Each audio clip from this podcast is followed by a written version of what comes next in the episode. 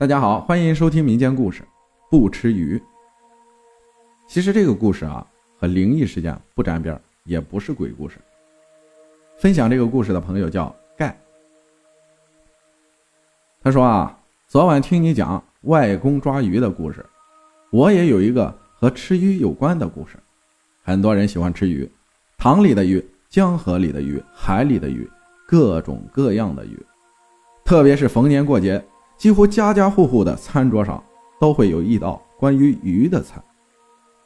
但是，至我九岁那年的除夕夜后，我就再也不敢吃鱼了。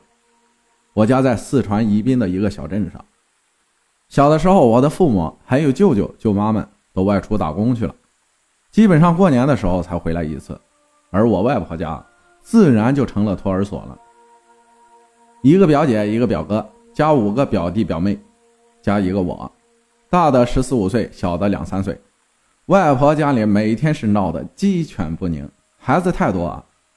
我外婆一个人照顾，自然也精细不到哪里去。好在乡下的孩子都还好养活，加上我外公也是个捞鱼高手，隔三差五的去江里整一条五六斤的大鱼回来给我们开开荤。慢慢的，我们一天天的也就长大了。我九岁那年，上小学三年级下半学期了。那一年，我们镇上来了一个流浪女人，长得还不错，但脑子有点坏，痴痴傻傻的。镇上的人见她可怜，也会给她一些吃的。后来，这个女的被另外一个单身汉收留了。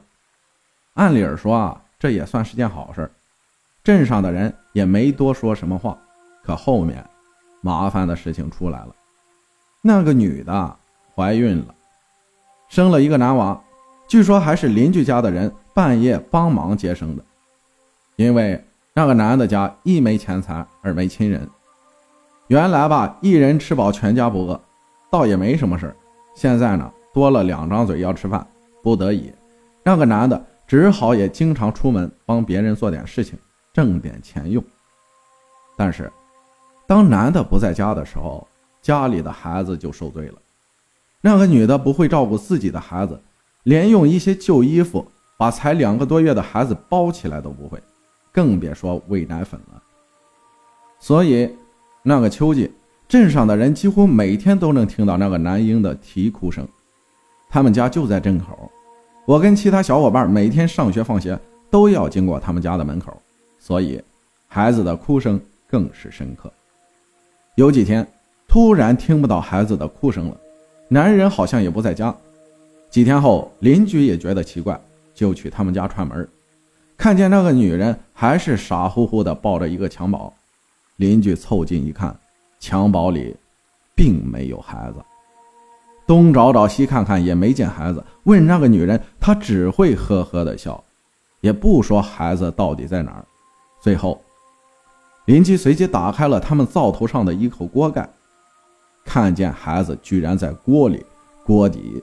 还有小半锅水，这一发现把邻居惊吓惨了，踉跄跑出他们家，一边大喊：“孩子被煮来吃了！”这一喊，镇上的人都过来围观了，警察也来了。正好那天放学，我跟其他几个伙伴往外婆家走，路过镇口，看见那么一大群人在围着他们的房子议论纷纷。我也好奇啊，就穿过大人们的腿，冲到他们房子里面去看。映入眼前的一幕，刚好是一位法医戴着橡皮手套，一只手拎着一个塑料口袋，一只手在锅里捞孩子的尸体。不知道是因为孩子的肉太嫩，还是因为在水里泡过的原因，刚拎起来皮就烂了，露出里面花花白白的一层肉。说到这儿，好像也没跟鱼有什么关系。其实，这个故事原本跟鱼也没有直接的联系。自从我看到孩子尸体的那一眼开始，我好像就蒙圈了。直到那一年大年三十那天，我爸妈还有其他舅舅舅妈都陆陆续续回来了，带了各种好吃的、新衣服、玩具，家里的孩子开心极了。晚上，一家人围着一张大圆桌吃年夜饭，桌子上摆了好多平时想吃都吃不到的美食，最后上得一道菜。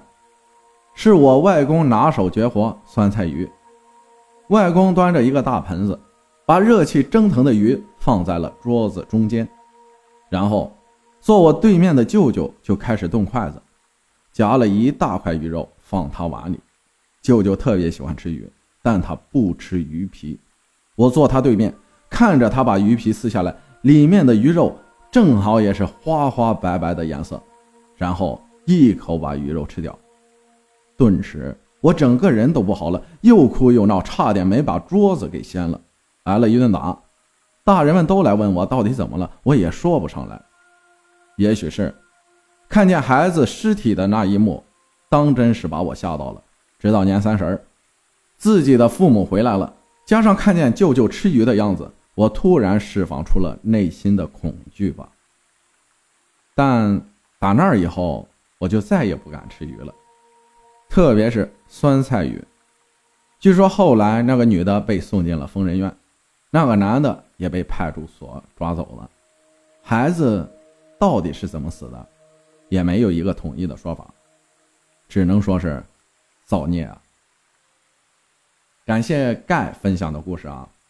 我们这儿有一句老人传下来的话，就是：如果你娶媳妇儿的话，娶丑的、精的，不娶漂亮的、傻的。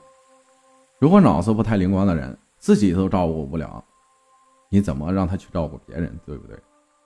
还有就是，如果你本身就有问题，请你不要再要孩子了。避免影响下一代嘛，对不对？感谢大家的收听，我是阿浩，咱们下期再见。